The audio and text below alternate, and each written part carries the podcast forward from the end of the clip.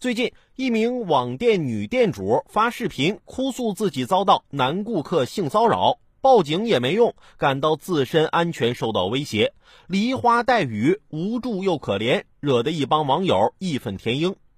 涉事男子回应了。没有性骚扰，是因为他花千元从对方的店里购买手链之后，发现是假货，退货也不退，沟通也不理。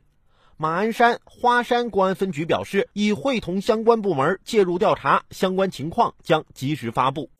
女方卖假货被要求退货，结果不仅不退，还报警煽动舆论。其实看完女方哭哭啼啼却说不出因果的视频，和男方有图有证据的发声。相信大家心里都有数了，所以大家吃瓜的时候先别急着站队，不然你可能就会被别人利用了自己的同情心。还是等警方的调查结果更靠谱。